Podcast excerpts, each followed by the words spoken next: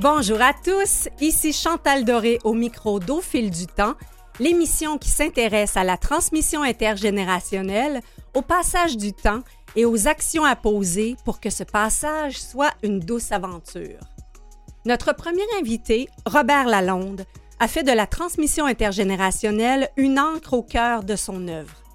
Une œuvre immense, une œuvre littéraire où la beauté y frétille à grandeur de page, comme l'écrit le jeune auteur Jonathan Arnois, avec qui Robert Lalonde a tenu une correspondance pendant quatre saisons. Leurs échanges sont racontés dans Tu me rappelles un souffle, paru chez Boréal. Ce rite fraternel, écrit en plein COVID, est devenu un lieu de sens à l'abri du bordel ambiant pour explorer le nerf furieux de vivre. Dans ce touchant et lucide échange, ces hommes de deux différentes générations causent des grandes leçons de la vie, de la nature, de leur vingtaine, de leur influence et de leurs chiens Buffy et Toby.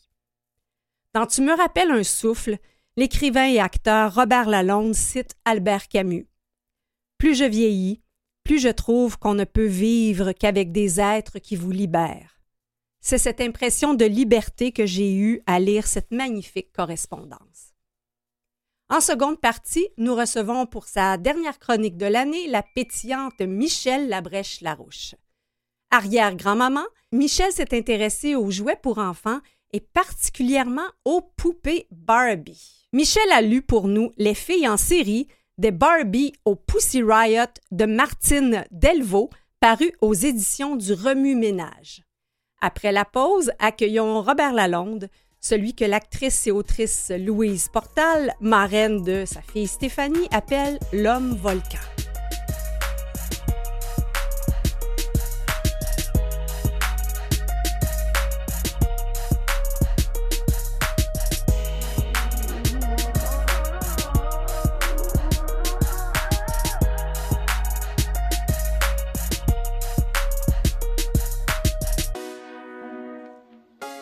Gouverneur général, prix Robert Clich, membre de l'Académie des lettres du Québec, l'écrivain Robert Lalonde a créé une vingtaine d'œuvres littéraires dans lesquelles la nature occupe une grande place.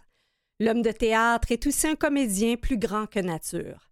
Son interprétation du père de Béatrice, la psychologue jouée par Sophie Lorrain dans Au secours de Béatrice, m'avait jeté par terre.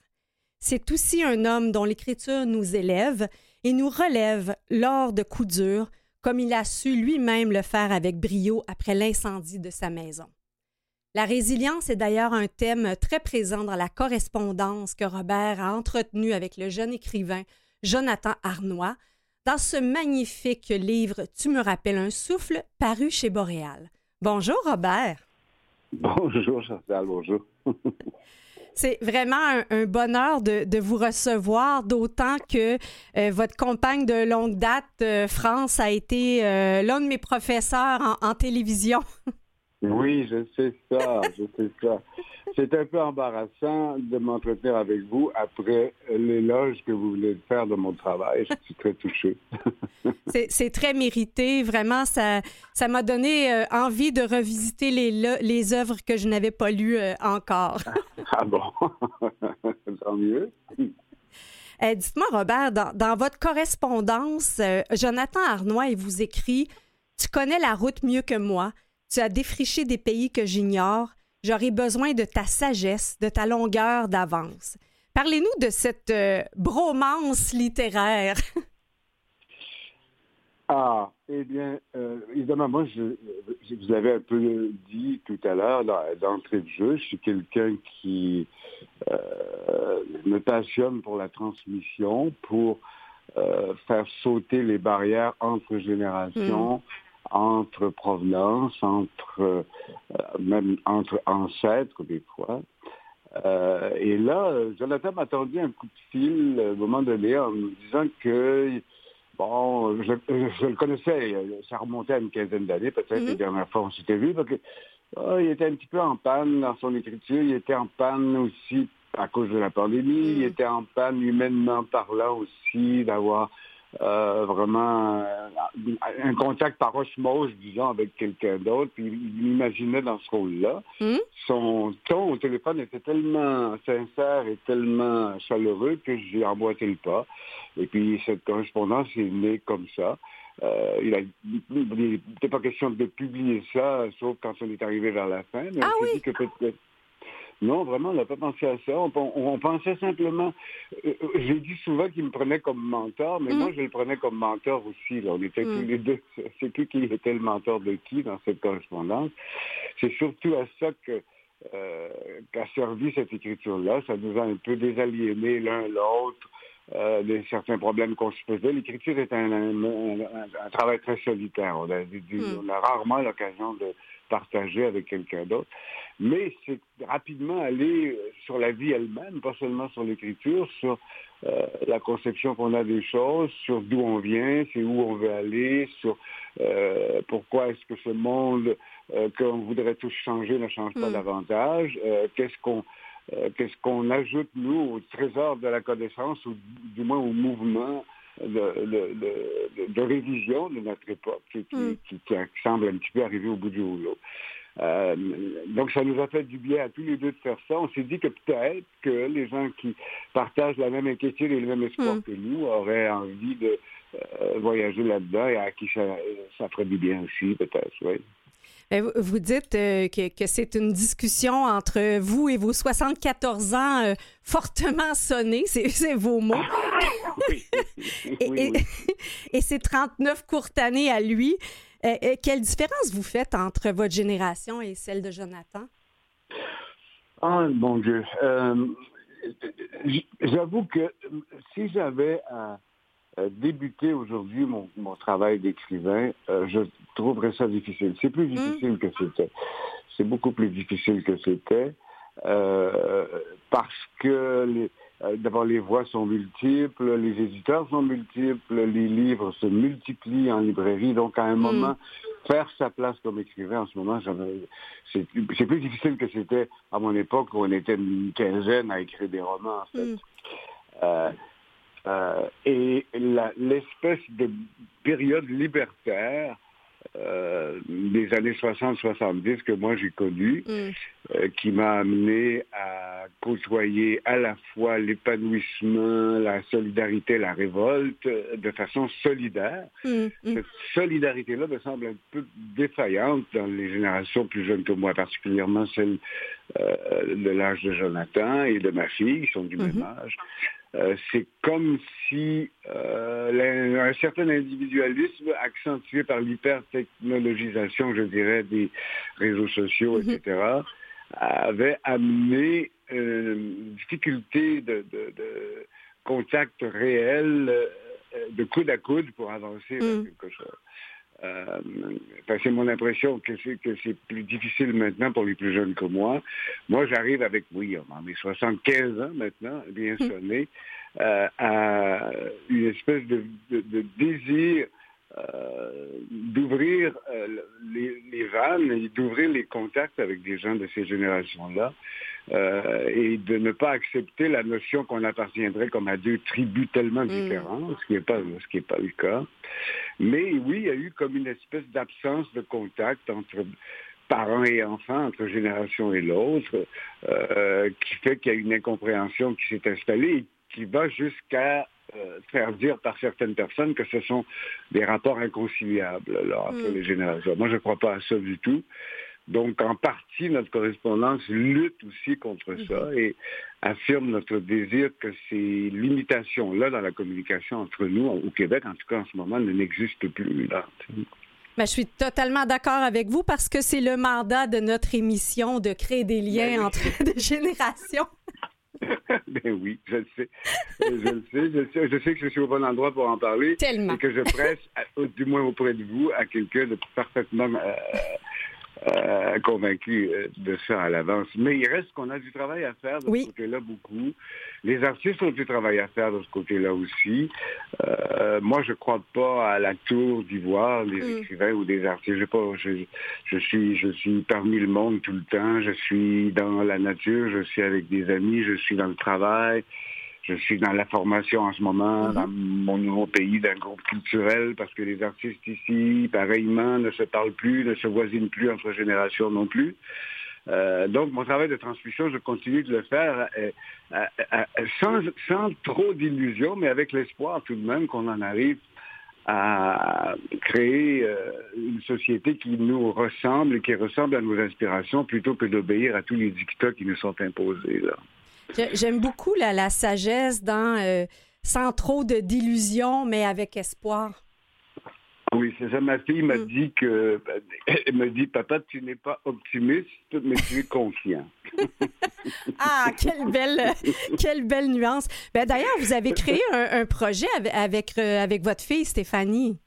Oui, oui, oui, oui, oui, oui. Ça fait quelques, fait oui. quelques fois qu'on travaille ensemble, mais là, elle, elle a mis en scène euh, récemment euh, au Festival de littérature une pièce que j'ai écrite sur la vie et l'œuvre de Virginia Woolf. On a travaillé ensemble pendant plusieurs semaines, ça a été formidable. Elle est, elle est, elle est formidable parce qu'elle me comprend bien, mais elle n'a Mm. pas trop d'indulgence pour moi non plus, fait que c'est- parfait comme ça. Euh, Virginia Woolf, que vous appelez votre Virginia. oui, c'est ça, ma Virginia à moi, oui, c'est ça. Oui, oui, oui, oui. oui. Robert, on, on- on prend une toute petite pause et on revient tout de suite. Euh, je vais vous relancer un peu sur euh, entretien avec Jonathan, euh, particulièrement à un moment où, vous, vous avez craint de, de passer pour un chiqueux de guenille. on revient. Ben, je vous attends.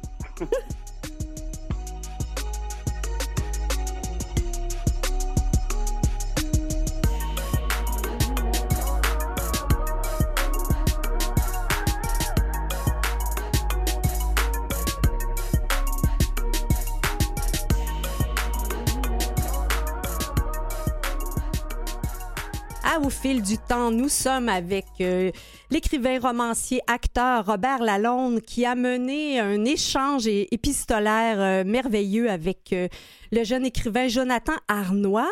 Et, et dans l'un des chapitres de, de ce livre, tu, tu me rappelles un souffle, Robert, vous vous insurgez un peu là, contre le sans-gêne et l'autogratification des réseaux sociaux.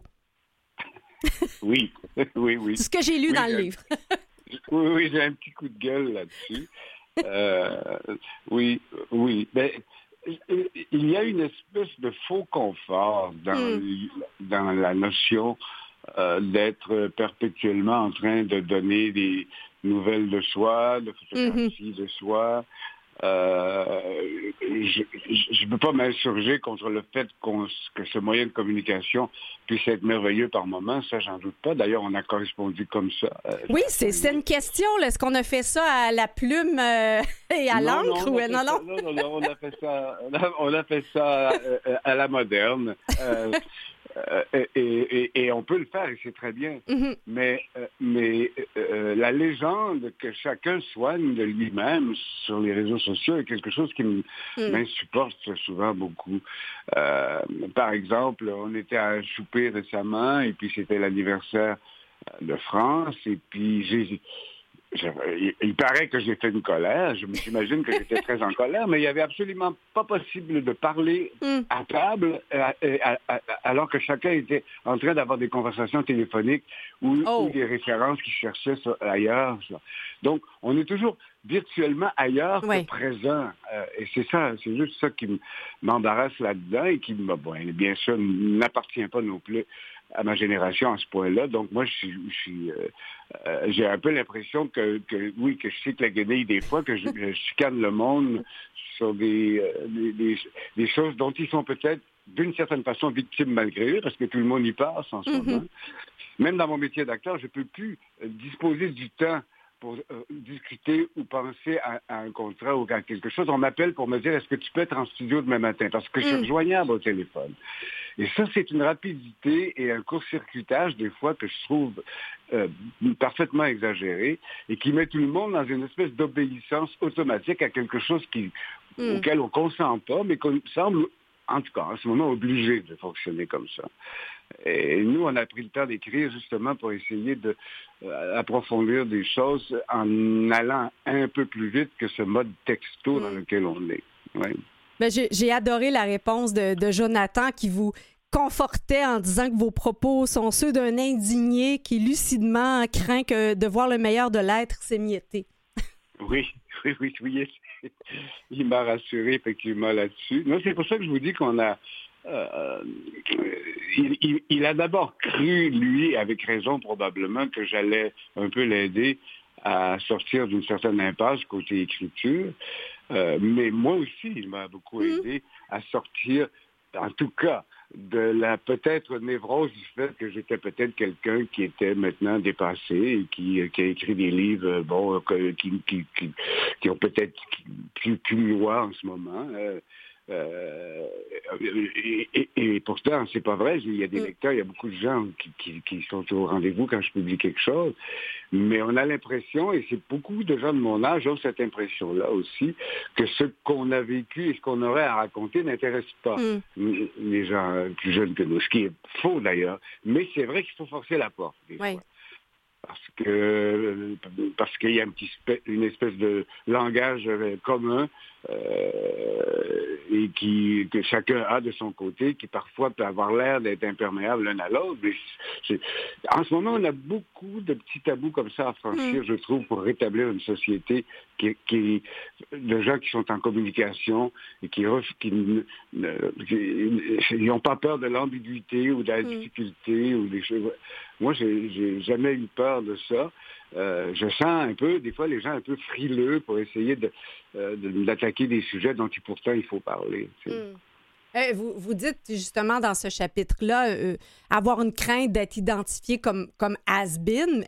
Eh, est-ce que c'est est-ce que c'est l'agisme de notre société qui fait ça? Oui, Mm. En partie, en partie, sûrement, l'agisme de notre société. On, on souffre de l'agisme d'un côté et du jeunisme de l'autre. C'est ça l'affaire, ce qui est absurde dans l'un ou l'autre cas. Mais c'est aussi le fait, je pense, euh, de la... Comment dire On a tellement un rapport euh, nul ou à peu près avec l'histoire que tout mm. ce qui est de l'ordre de la transmission apparaît comme une espèce d'ingérence dans la vie d'une génération nouvelle, comme si on n'était pas capable hmm. de se mesurer au passé pour essayer d'aller plus loin. Je suis en train de lire le beau livre d'Étienne Beaulieu en ce moment, là, hmm. qui s'appelle Les rêves de Lucky Pic, sur, sur cette négation totale euh, de ce qu'est le territoire et de ce qu'on est en train de devenir par rapport à ce que, par exemple, toutes les, sociétés autochtones qui nous ont précédés ont installé, comme le très beau livre de Marie-Hélène Voyer, ce qui s'appelle euh, euh, le, comment on appelle ça, des ruines, en tout cas, je le, le titre m'échappe, qui, mm-hmm. explique assez bien, d'une langue assez formidable, comment on s'est enferré dans une façon de vivre et de voir les choses et de construire des maisons et de faire, fabriquer des routes et de, et, de, de, baliser des rapports entre nous mm. dans, notre, société qui sont complètement dans le chemin en ce moment de ce qu'on voudrait développer comme société nouvelle. Et bon, ah, il me semble pour ma part à moi, et c'était la même chose pour Jonathan, que les écrivains ont un peu euh, leur part euh, de choses à dire et de choses à exprimer sur ça. Ben, vous parlez des, Autochtones, des Premières Nations, et vous rappelez dans, le livre vos origines. Votre père était métis, votre grand-mère iroquoise. Mais, il y a un moment donné où je lis que c'est comme si qu'on se, euh, les gens ne semblent plus se rappeler que votre grand-mère est iroquoise. Ah non, mais c'est vrai, c'est comme si c'était nié, c'est comme mm. si c'était... Euh, justement, ce que je viens de lire du livre d'Étienne Beaulieu en ce mm-hmm. moment, il dit, ça n'a pas... En fait, ça n'a pas tellement d'importance euh, qu'on puisse vérifier complètement nos origines parce mm. que c'est très mélangé, c'est qu'il y a des négations dans les familles, etc.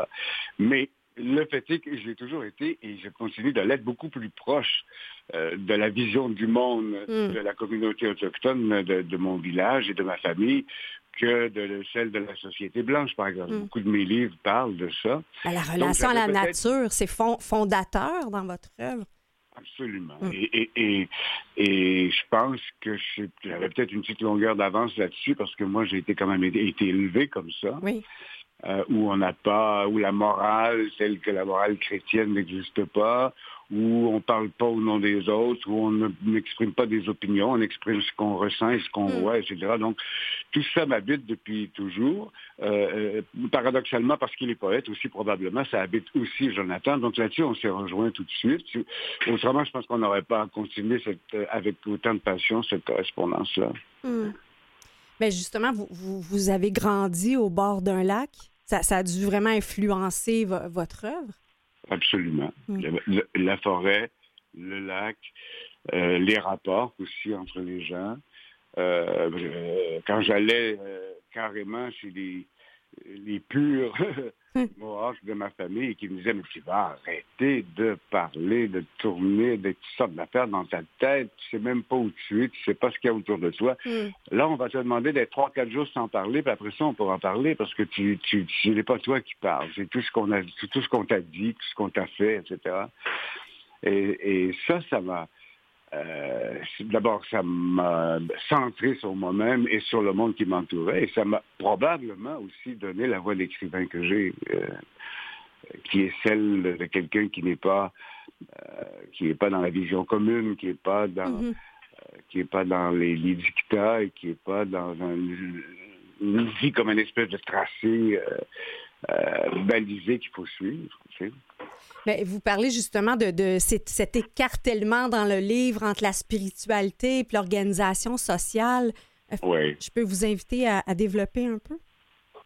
Bien, euh, en tout cas, il est clair, pas juste pour moi, il y a beaucoup d'artistes en ce moment, et, pas seulement des artistes, qui euh, revendiquent le droit de revenir sur nos pas. Hmm. et c'est sûr que la notion de progrès contredit totalement ce que je dis là, parce que je ne sais pas si vous avez vu un spectacle extraordinaire comme euh, J'aime Hydro, qui est joué au théâtre il y a quelques années. Ben là, on faisait carrément bien la preuve là-dedans qu'on continuait de faire les choses parce qu'on en a l'expertise, parce qu'on ne peut pas arrêter ça. Mm-hmm. Euh, donc là, il y a quelque chose qui me semble, en tout cas, euh, nécessaire qu'on arrête, qu'on arrête de penser dans un développement euh, à capitalisme sauvage, etc., et, en conflit de génération, et en, bon, toutes ces notions-là, on doit avoir une certaine révolte et lutter en ce moment contre ça.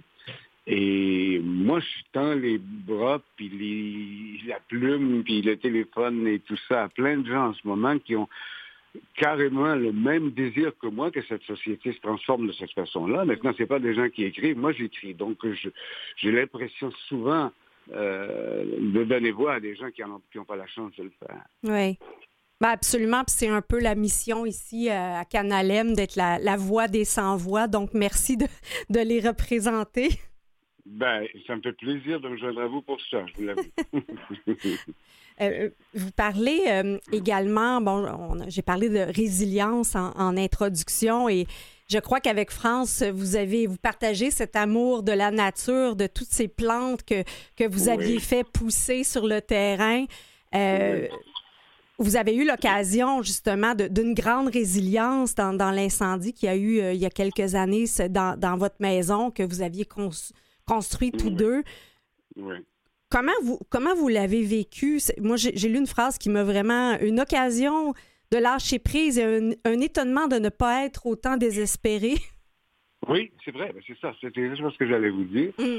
Euh, euh, moi, j'étais, il me semble, en tout cas, pas de nature à euh, pouvoir faire volte-face comme ça par rapport à tout ça. On avait vécu mm. quand même 40, 40 quelques années là. C'est un territoire où plein de gens aussi avaient vécu toutes sortes de choses avec nous. Il y avait beaucoup d'histoires dans ce lieu-là.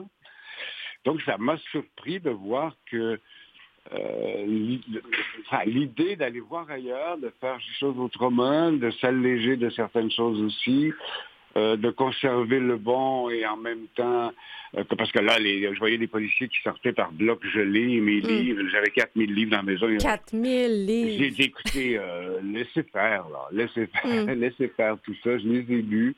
Je m'étonnais moi-même de voir que mm. j'étais capable de passer outre à tout ça parce que j'avais peut-être secrètement, et France aussi, envie de vivre une vie différente, mais mais on a, sans l'incendie, peut-être qu'on n'aurait jamais, euh, qu'on n'aurait jamais pris l'initiative de le faire. On avait trop, on était trop bien aussi mm-hmm. là-bas.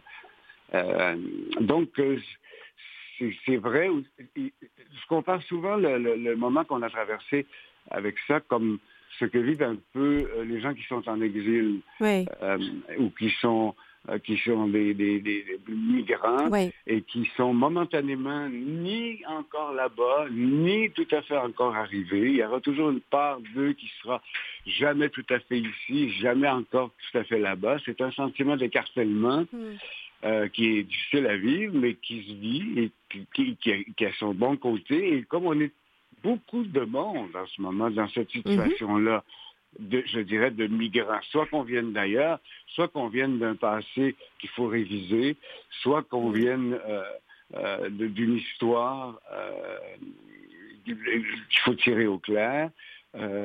soit qu'on soit à moitié dans le passé puis à moitié dans le mm. futur. Donc ce, sentiment de malaise de ne pas être dans un présent rempli tout le temps, euh, et pour toutes sortes de raisons, on est énormément de gens à le partager. Mm-hmm. Et malheureusement, pour ma part, je trouve que la classe politique ne le partage pas pendant mais ça, mm. c'est une autre affaire.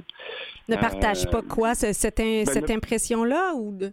Ne partage pas cette impression que qu'on ne peut pas continuer comme ça mm. et qu'il faudrait écouter les voix des gens qui, euh, d'abord, ont habité ce territoire bien avant nous mm-hmm. ici, mm-hmm. et qui en ont là-dessus beaucoup à dire, et qui sont dans la plus que dans la résilience, ils sont dans une tentative de réconciliation qui est assez même douloureuse par moment. Mm-hmm. Euh, qu'il faudrait aussi euh, peut-être évidemment songer à des solutions autres pour notre survie que celles qui nous sont proposées et qui reposent sur l'hypertechnologisation continuellement, hmm. qu'il faut qu'il y ait une vie, communautaire. On essaye de faire ça, France et moi, en ce moment, avec plein de monde qu'on réunit en ce moment dans notre hmm. communauté pour que, la, pour que la vie communautaire existe à nouveau et qu'on ne soit pas tous des individus réfléchissant seul dans notre coin et neurasthénique avec l'idée hmm. que, mon Dieu, il n'y a pas grand-chose à faire. L'aquabonisme est vite... Euh, aquabonisme, hein? Donc à quoi bon? Ben, qu'est-ce que ça va donner? Qu'est-ce que hmm. ça veut que ça donne? Pourquoi tu fais ça? Pourquoi tu t'agites autant? Ça sert à rien. Prends ton trou, fais ton petite affaire. Tu es, hmm. retraité maintenant, tu pourrais être tranquille.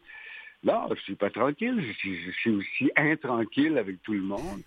euh, je ne veux pas m'en dissocier, mais il est temps, il est temps que ça arrive. Je pense au très beau film que Hugo Latulippe a fait là récemment aussi.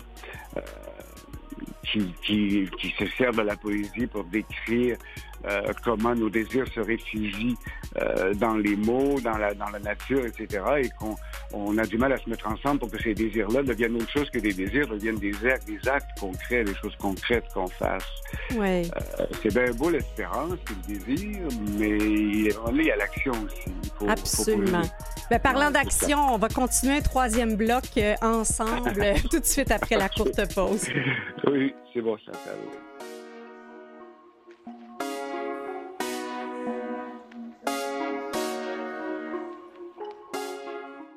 Ici Jeannette Bertrand. Vous écoutez l'émission Au fil du temps avec Chantal Doré. Jeannette, euh, une grande créatrice de liens entre les générations, tout comme notre invité, Robert Lalonde. Oui, oui, oui, On a déjà beaucoup parlé de ça, elle et moi d'ailleurs. Ah oui, hein, j'en doute pas. Ça a été euh, un grand bonheur de l'avoir euh, deux fois une heure avec nous au ah. fil du temps et c'était merveilleux, tout comme notre entretien, Robert. Ben, merci, euh, euh, euh, Pendant que j'y pense, j'ai essayé de citer le merveilleux livre de Hélène Boyer tout à l'heure, ça s'appelle L'habitude des ruines. Je, recommande ce livre-là à plein de monde qui sont un petit peu mal à l'aise dans notre façon d'habiter le territoire et qui méritent de chiquer la guenille, mettons, sur ce sujet-là. et, moi, je cherchais le, le, film dont vous parlez concernant Hugo Latulippe. Il, il y en a tellement je me soulève, bacon. C'est ça, je me soulève? Je me soulève. Ah, ouais, bravo, c'est bon. Euh, euh, on a plein de parentés là, sur les, choses qu'on fréquente. Absolument.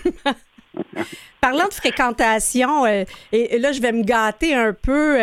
J'aimerais vous, vous entendre parler de, cette relation avec France Capistran qui vous a emmené à gagner le, le prix Robert Clich d'une certaine manière et qui a été votre euh, un peu le déclencheur de, votre premier roman? Ça a été le déclencheur de mon premier roman, ça a été le déclencheur de ma véritable vie, qui a commencé avec elle. Hmm. Euh, j'avais fait du chemin avant, mais j'étais dans des approximations euh, de moi-même que, qui se sont éclaircies avec elle. Hmm. Ça fait 44 ans bientôt que ça dure. Wow. Euh, du développement durable, ça? hein, c'est un développement durable. et, et heureux surtout, hmm. et, y compris dans euh, le renouveau là qu'on vit en ce moment, puisqu'il a. Moi, j'ai pensé que elle était avant moi dans cet endroit où on était avant, avant moi que j'arrive. Moi, je me disais, France, elle ne voudrait jamais partir de cet endroit où elle a tout construit elle-même, la maison comme le jardin, etc. Euh, et puis, on s'est trouvé du même accord, encore une fois, là. On s'est dit, ah, on a peut-être eu une d'une vie ailleurs hmm. autrement.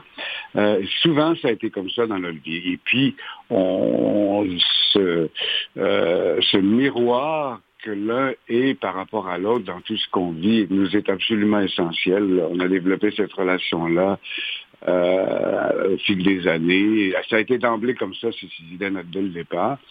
Mais euh, on, on s'est rendu compte l'un et l'autre que c'était pas nécessaire euh, de se transformer pour l'autre. Euh, euh, mm. En ce moment, j'entends beaucoup de jeunes gens faire la liste de tout ce qu'ils devraient ou ne devraient pas avoir, les gens avec qui ils voudraient vivre. C'est une, condamnation à la solitude absolument mm. totale. nous, on a beaucoup évolué ensemble, on s'est beaucoup aidé à travers le temps, l'un et l'autre. On a eu énormément de plaisir, on continue d'avoir beaucoup de plaisir ensemble, on partage beaucoup de choses en commun. En même temps, on est deux tempéraments incendiaires, mais dans des incendies complètement différents. Qu'est-ce que vous avez vécu? ben oui, c'est ça, pour en revenir au feu. Mm. Euh, et ça, je pense que et beaucoup de gens euh, envient un peu le fait que ça fait longtemps comme ça qu'on est mm. ensemble, quelle est votre recette, etc. On n'a évidemment pas de recette à donner, sinon que euh, la perspective du changement est au rendez-vous quand on vit avec quelqu'un. On peut pas, on ne peut, on, ne peut pas euh, refuser euh, d'évoluer. L'amour fait évoluer. Hmm. L'amour fait changer, l'amour nous transforme. Et il faut être prêt à ça. Moi, je l'étais, elle l'était aussi. On l'est encore continuellement. et ça, c'est le meilleur terrain d'entente puisqu'il y a à ce moment-là et à la fois une passion et une amitié qui se développent hmm. en parallèle. Et, pourquoi le titre euh, La belle épouvante? Mais parce qu'elle me faisait peur. parce qu'elle me faisait peur. Au début, je savais très bien que je m'engageais pas dans quelque chose qui allait durer deux semaines, ni hmm. que c'était quelque chose que je connaissais ni que, ben, m'a avoué par la suite que c'était pareil pour mm. elle. Euh, mais oui, c'est ça, il y avait un vertige à traverser de, de, de, de euh, du côté entier que France était euh, mm. par rapport à, et moi aussi, on va dire, il va, est-ce que ça, est-ce que ça va se, euh, se coltailler ou ça va se, se mélanger nos deux, nos deux façons de vivre? Et, ça s'est avéré ça s'est avéré faisable et même euh, euh, par moments assez aisé, assez euh, avec tous les, hauts et les bas compris. Mm. rien ne nous a encore. Je me souviens qu'une fois, j'avais un article qui était paru dans les magazines populaires sur les acteurs, mm-hmm. que je, qui disait que je menais une double vie. Euh, et la double vie, c'était ça. C'était qu'est-ce que j'écrivais et que j'étais comédien en même temps, euh, etc. Donc, il y a plein de gens qui ont dit, ah, ça, il mène une double vie, donc en fait, il a quelqu'un d'autre dans sa vie. Mm-hmm. C'est juste une, juste euh, une, escorte quand il sort. Écoute, c'est tellement à l'opposé de ce qu'on, vit. mais donc, c'est ça. On est, et quand on vit une relation longue comme ça et, et fructueuse comme ça avec quelqu'un, on fait à la fois l'envie de certaines personnes mm. et à la fois on sème des doutes sur comment, mon Dieu, comment est-ce que ça peut durer, ça peut de bon sens, il doit y avoir quelque chose, une mm. recette qu'on ne connaît pas. Euh, non, c'est, ah, et on ne peut pas, et on se le dit régulièrement, euh, ignorer la, notion de chance qu'on a eue aussi. Mm. Vous, puis il y a eu le, bon, la transmission, votre fille Stéphanie, qui, avec qui vous avez fait des projets. Et, j'ai particulièrement aimé aussi dans le livre, vous parlez de, de vos petits-enfants, en fait, de, de votre, votre petit-fils Raphaël. France est à côté de moi, elle vient de me mettre un petit mot qui dit Je suis encore la belle épouvante. c'est vrai. la connaissance, j'en doute pas. Moi aussi, j'avais peur d'elle, mais quel être adorable. vous, comprenez, vous me comprenez très bien. Oui, dans la transmission avec la famille aussi, c'est vrai. J'ai hésité. Moi, et France a été plus forte que moi là-dessus. Je ne mm. tenais pas beaucoup à ce que ma fille s'engage dans le même métier mm. que moi. J'avais l'impression qu'elle serait, était très douée en sciences et tout. Je me disais, pourquoi elle va trouver ça dur, puis c'est difficile. Puis bon, bon, elle a profité d'un séjour en Europe où j'étais parti avec sa mère pour concocter l'affaire. Elle était inscrite à l'école de théâtre quand je suis revenu, c'était fait. Et euh, elle, a bien fait, elle est tout à fait à sa place. Et la place qu'elle occupe mais, nous permet aussi de travailler ensemble parce qu'on mhm. a fait souvent des projets en commun. On a les petits-enfants avec nous euh, souvent, souvent, souvent, souvent. Euh, eux mènent des vies tellement rapide et tumultueuse, euh, comme beaucoup des gens de cet âge-là aussi. Euh, nous, on a le temps en ce moment, un peu plus. Donc, puis les enfants euh, ont développé avec nous une relation privilégiée, donc on continue de, de, les avoir avec nous très souvent. C'est un, tel bonheur d'avoir ces jeunes-là qui ont 14 et 10 hmm. ans là, en ce moment, qui sont euh, et pour qui d'ailleurs la pandémie a été euh, difficile. C'était difficile pour, les enfants d'avoir l'espèce d'épée de Damoclès de fin du monde au-dessus de la tête mm. à un âge où on aurait dans l'insouciance en tout cas ou dans le plaisir de vivre. Donc, nous, on leur donne ce plaisir-là. On les attend d'ailleurs d'un jour à l'autre. Ah oui? Encore passer plusieurs jours avec nous. Ouais. Ben, Raphaël vous, vous a même confié son, son effroi à l'idée de, de faire des mauvais choix. Ben oui, à un moment hein? donné, ben oui, c'est ça. Mais écoute, il y avait 12 ans, puis ils sont allés au secondaire, puis il y avait plusieurs collèges possibles, puis hmm. ils tergiversaient, puis il y avait toutes sortes de raisons pour l'un pour l'autre. Puis j'ai dit, mais, mais on lui a dit, français moi, mais tu n'engages pas ta vie, hein, tu vas essayer. Si ce que collège-là fait pas, ben, on est là pour t'aider à ce qu'il y en ait un autre où tu seras mieux. Je veux dire, c'est quoi la notion euh, qu'on leur donne si jeunes que les choix qu'ils font vont être mm. déterminants pour le reste de leur existence. C'est vraiment euh, presque cruel, c'est ce qu'on leur propose, de responsabilité, d'hyper-responsabilité mm. à un âge où ils sont déjà dans une certaine confusion par rapport à tout ce, qu'on, tout ce qui se passe dans le monde. Euh, nous, on essaie de leur donner la possibilité de, de, de qu'ils envisagent les multiples euh, voies que leur vie pourrait avoir, et non pas euh, une voie unique, et que si ils l'apprennent pas, ils seraient trompés, exemple. Ça, effrayant. Mais surtout si... Oui, oui. Euh, ben, surtout que cette génération-là est beaucoup plus exposée à plusieurs chemins, alors que peut-être dans, votre génération, qui est, aussi celle de mon père, on, choisissait un métier puis on roulait là-dessus pendant le, pratiquement toute notre vie. Oui, ce qui n'était pas forcément mieux. Mm. Parce que je connais, moi je vais souvent dans les maisons des personnes âgées et tout, parler avec eux. Et puis euh, aussi euh, un certain degré d'amertume, c'est des gens qui n'ont subi qu'une voie unique là, mm. dans toute leur vie. Donc euh, c'est deux perspectives d'avenir différentes que, que, que, les jeunes ont par rapport à celles qu'on avait nous peut-être, mais qui n'est pas plus confortable pour mm. autant, euh, qui est euh, qui, sème la perplexité, qui leur donne l'impression que euh, la vie qu'ils devraient mener, c'est pas celle qu'ils mènent, mm. que qui, bon, la question du choix, ça arrête pas d'être dans tous les magazines qui nous disent faites les bons choix, vous faites les bons choix dans la vie, etc. Euh, on a un certain héritage avec lequel il faut composer quand on est dans la vie et dans le monde, qu'on n'a pas le choix. Là. On doit vivre avec ça. Euh, il, faut, il, faut, composer avec qui on est, avec qui on, dans quelle famille on est, etc. Euh, donc la notion que d'hyper-responsabilité qui en ce moment accable tout le monde est un peu hmm. c'est pénible à vivre. C'est-à-dire, euh, écoute, on est même on est même rendu à penser que si on a le cancer, on se demande qu'est-ce qu'on a fait de pas correct. Oui, beaucoup de, de, culpabilité euh, dans tout ça. Oui, oui, oui, de culpabilité. Et c'est ça, de cette hyper-responsabilité.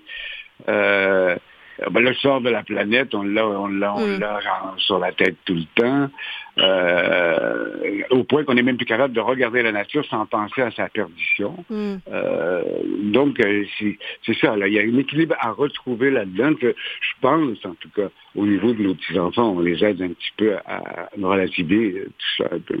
Ben, ce, livre d'échange, correspondance avec Jonathan Arnois et, et, toutes vos œuvres, je pense, apporte beaucoup de, de, paix tout, tout, en étant lucide. Euh, vous m'avez fait beaucoup de bien. Et euh, moi, je peux vous confirmer que de vous inviter, c'était un excellent choix. oh, ben, de, vous parler, c'était exactement pas un choix, mais une très belle euh, occasion. Je, disons ça comme ça.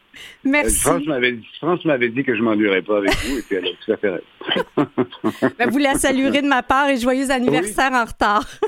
Ah, OK. Avec plaisir, avec plaisir.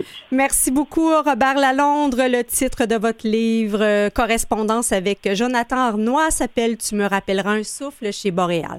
Merci d'avoir été avec nous. Merci à vous. Merci, Chantal. Merci beaucoup. Au revoir. Au revoir.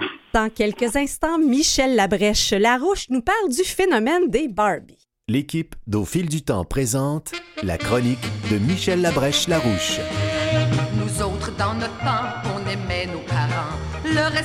Des aînés, c'était quelque chose de sacré. Oh, je vous dis que ça a changé depuis quelques années. On n'a plus les enfants qu'on avait il y a 30 ans. Ça rentre, ça sort, ça niaise partout. Le soir, ça se couche tard, puis ça mène des vies de fous. C'est donc décourageant. Oh, parlez-moi pas de la jeunesse d'aujourd'hui. Parlez-moi pas de la jeunesse d'aujourd'hui. Ben, la jeunesse d'aujourd'hui euh, et de, en fait, il y a longtemps, euh, s'amuse avec euh, des poupées Barbie. Et là, ce phénomène-là est en évolution et on a le plaisir de recevoir Michel Labrèche-Larouche pour nous parler d'un phénomène qui explore l'évolution de la poupée Barbie. Bonjour Michel. Bonjour Chantal, comment ça va? Ça va bien, c'est un plaisir de te retrouver là, pour euh, la dernière chronique de la saison. Ben oui, c'est un plaisir pour moi aussi. Écoute, euh, tu sais que moi, j'ai pas connu les poupées Barbie, je suis trop vieille. Ah oui, OK, il y en a... après moi, oui, oui, oui. Fait que je n'ai pas eu ce, ce, grand bonheur. Mais euh, j'ai, euh, j'en ai offert quand même à mm. mes nièces et tout ça.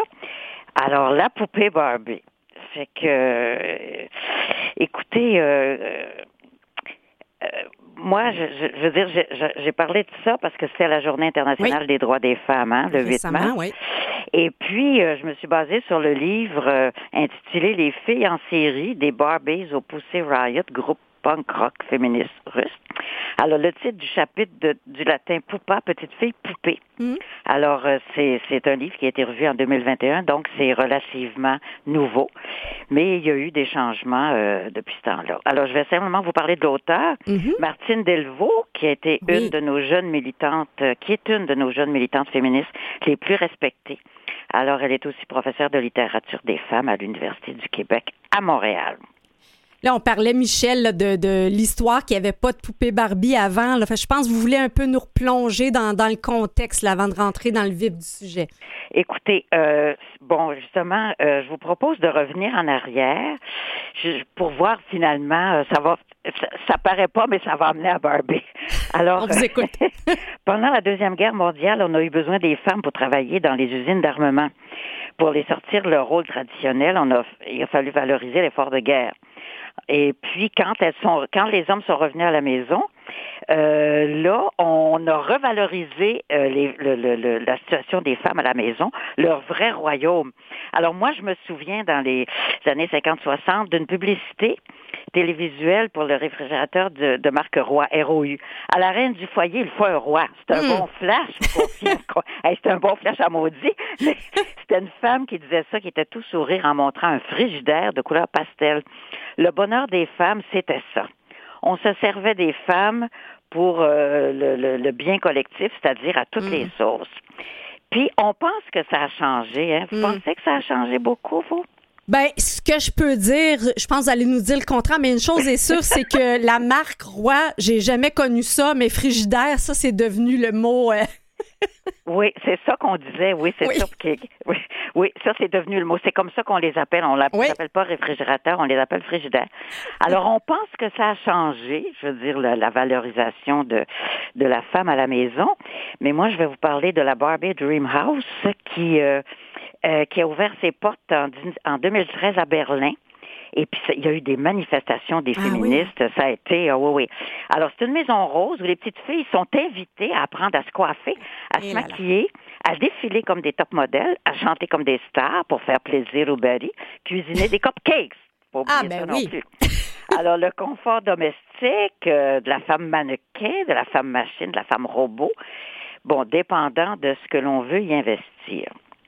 Alors, vous allez me dire, je suppose, que Mattel a beaucoup évolué depuis, hein? Vous allez me Ben, dire ça. semble-t-il que, que Barbie est sortie de la maison puis qu'elle a des métiers. Oui, mais moi, ce que ce que je veux dire là-dessus, puis je me fie sur le livre et de ce que j'ai euh, de ce que j'ai euh, exploré depuis que j'ai écrit la, la chronique.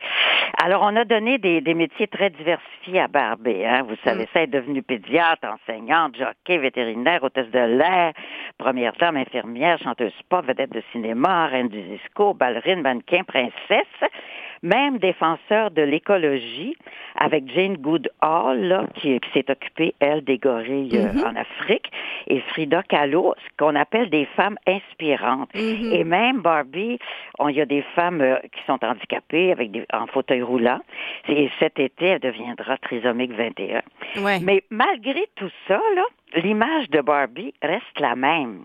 Elle est, elle sort pas des plages de Californie, même avec des cheveux afro. Pour moi, ça me semble que des images.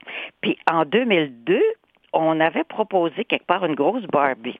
OK, donc euh, plus ronde, là. Oui, elle est pas mal ronde. Si vous regardez sur Internet, elle- je veux dire, on, on se fait pas d'illusions là-dessus. Elle est ronde, ben elle est belle, elle est toute en rose, évidemment. Alors, elle a jamais vu le jour. Ah non. Et à la place, on a proposé une Barbie aux proportions normales qui a jamais vu le jour non plus. Alors la Barbie, c'est toujours euh, les longues jambes, Mm. les, les seins, euh, la petite taille, euh, tout. Il paraît qu'elle est très déséquilibrée d'ailleurs. Non, c'est ça, ça n'a pas de sens. C'est des de proportions anormales. là. Donc, même la Barbie aux proportions normales de poids moyen, on n'a pas fait ça. Non, on n'a Wow. jamais fait ça. Non, c'est jamais vu le jour. Euh, Fait que ça a l'air. Écoutez, là, je vais digresser un peu. Là, ça a l'air. Mais souvent, les femmes veulent, veulent pas se voir euh, comme ça, parce que moi, j'ai travaillé à Châtelaine, comme vous savez, Oui, pendant oui, bien longtemps. longtemps. Et puis, on avait essayé de mettre des femmes sans maquillage en page couverture, tout ça. Et puis, on a beaucoup, beaucoup de lectrices ont protesté. On veut se voir idéalisée, au Mm. fond, je pense. Mm. Mais qui arrive avec cette Barbie, c'est que ce qui est encore pire, à mon avis, c'est que elle est dans la consommation au bout. Elle a toujours besoin de, de vêtements de mode, d'accessoires, même des garde-robes pour les ranger, d'accessoires de maison, de véhicules roses, Roses, évidemment. Hein? Qu'est-ce que vous en pensez? Alors, c'est le bonheur dans la, dans la consommation. Finalement, à la base, c'est toujours les gestes féminins traditionnels qui, euh, qui ont la cote, genre cuisiner, nettoyer, pouponner, séduire. Alors, Barbie, là, ça reste la femme euh, éternelle, immuable. Donc, elle peut être vétérinaire, mais euh, il reste qu'elle va cuisiner et nettoyer. C'est ça. J'aime bien. Alors, mais les jouets des garçons, eux autres, Hum? hein? Mais le rôle du père, dans son, ça ne fait pas partie des valeurs premières des personnages jouets destinés aux garçons. Au contraire, ceux-ci ont la chance de devenir des, des êtres qui sont d'action. On leur propose des récits d'aventure, de Mhm. science-fiction, etc. Puis ils se projettent dans, dans, dans un ailleurs, euh, comme dit l'auteur du livre, dans un ailleurs associé à la vie de héros ordinaires, Mm. pompiers, policiers, militaires ou extraordinaires, Batman, Superman. Donc, à des récits inspirants, pleins de rebondissements. G.I. Joe, par exemple, il représente tout ce qu'on souhaite d'un homme dans la réalité. Force, courage et vitalité. Hein? Oui, l'alpha typique, là. Tandis que nous autres, on est toujours ces petites choses bien habillées, puis bien coiffées. puis ça. Mais moi, ce que je, ce ce que je proposerais, c'est d'élargir cette vision réduite de la femme que propose Barbie. Mhm. Écoute, on lui fait faire du karaté, on, on réveille le feu sacré en elle, on, on, les amène à explorer euh, euh, les plans culturels, artistiques, sociaux, on les amène à développer leurs qualités particulières, puis celles qui les amènent à, à prendre leur vraie place dans le monde en fonction de ce qu'elles sont. On pense que pour être aimé puis pour plaire, il faut être ta, ta, ta, ta, tout organisé de même. La, la petite fille a le droit de poursuivre sa propre étoile. Mm. Fait que ça l'empêche, ça nous empêche pas d'être belle, hein, d'être maternante puis d'aimer faire la cuisine. Mhm. Mais euh, Barbie, elle est pas mal réduite, euh, malgré les apparences, là, malgré les images, mais c'est des images. Mais vous m'avez parlé euh, sur Internet, ce qui m'a beaucoup amusé, des Barbie au Mexique. Est-ce que c'est des Frida Kahlo? Non, c'était euh, c'était une construction euh, euh, d'un artiste avec des têtes de Barbie. Puis je trouvais ça, euh, ça m'a fait penser à vous. Je trouvais ça un peu particulier. Je sais pas ce que le l'artiste voulait signifier là-dedans, mais mais Michel, je vous relance là, dans le livre. Là, le- le- quel était le lien de, de Martine Delvaux sur les Pussy Riot? Non, je l'ai pas. euh, euh, écoutez, ça, faudrait que je le. Je, faudrait lire le texte. Faudrait que si on. euh, que, je, je l'ai lu, mais je m'en souviens plus. Parce Ah, que ben, c'est pas- c'est- son- oui, c'est ça. Alors, je me suis concentrée sur les Barbies. Oui, Mais elle a, c'est un livre extrêmement intéressant que je vous suggère. oui. qui est extrêmement bien fait. Alors, il y a un chapitre, c'est les filles en série, finalement. Ça commence par euh, les filles, là, tu sais, dans les films des années 30, toutes pareilles. Ça continue par euh, les filles euh, euh, à Paris, les filles de- du, de- de- du cabaret très célèbre dont je me souviens pas le nom. Et puis, toutes ces filles, toutes pareilles, là, tu sais. C'est le Moulin Rouge ou euh, Moulin ouais. Rouge ou l'autre là qui est plus récent dont je me souviens plus le nom. Et puis euh, c'est ça. Mais euh, je vous souhaite, euh, je vous souhaite de, de, de vous procurer le livre, Oui. livre et de lire le chapitre sur les Pussy Riots. Et c'est tout le, le fait que souvent on veut réduire des femmes qui soient toutes le fantasme, c'est qu'elles soient toutes pareilles. Mm. Il y a toutes pareilles et puis qu'elles soient évidemment soumises au, au désir des hommes. Et il y a même un, un passage sur les poupées, euh, les poupées euh, gonflables et tout ça. Alors vous allez vous amuser, Chantal. Mais c'est quand même étonnant que ton- le titre de votre chronique, euh, c'est la jeunesse d'aujourd'hui, que qu'on soit encore dans ça, de- dans la génération de vos, vos petites filles, puis même vos, vos arrière, euh, arrière petits, petits enfants là, qui, qui sont là depuis euh, récemment. Qu'est-ce que Oui. comment vous voyez ça, là, leur, leur génération? Écoute, moi, j'ai un arrière-petit-fils qui est un garçon. Alors, Mhm. lui, il joue déjà, euh, je veux dire, au ballon puis tout ça. Lui, il joue pas à la poupée, lui. Hum, Mais euh, comment je les vois, les, les, les petits? Ben, je pense que ça commence à bouger un peu parce que moi, euh, je les vois, là, ça joue au ballon panier, les petites filles, euh, c'est très tôt, elles sont pas juste concentrées sur euh, sur les poupées, puis euh, à avoir des ensembles de petits meubles Barbie pour servir le thé.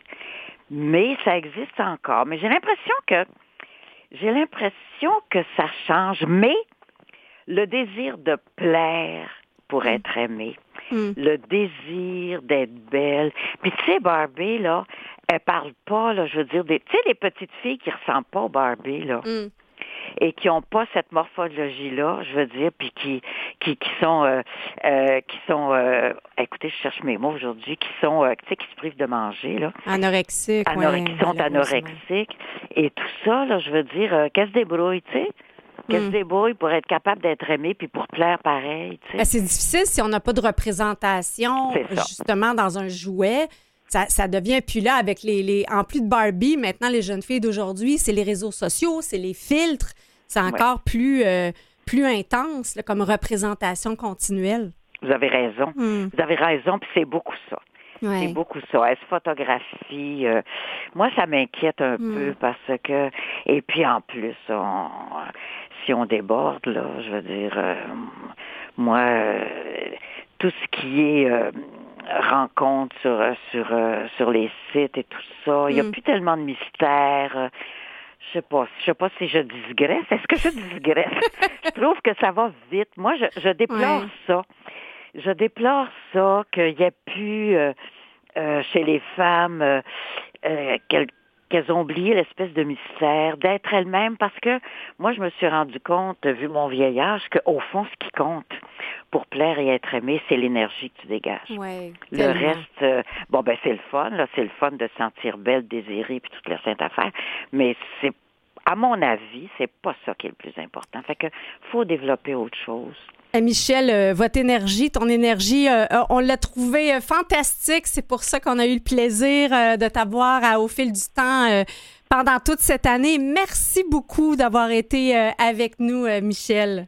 Merci beaucoup à vous, puis merci pour les bonnes émissions qu'on a passées ensemble. Oui, absolument. On a eu des beaux échanges, on a ri, etc. Alors, merci beaucoup, Chantal, et puis euh, je vous souhaite le meilleur. Oui, pareillement, Michel. Au revoir. Au revoir.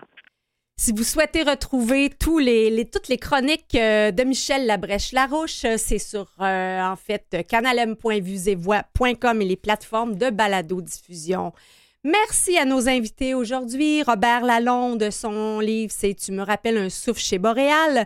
Et euh, Michel nous a lu Les filles en série des Barbie au Pussy Riot. C'est aux éditions du Remue Ménage. Merci à notre équipe, Mathieu Tessier, Catherine Bourderon, Jean-Sébastien La Liberté.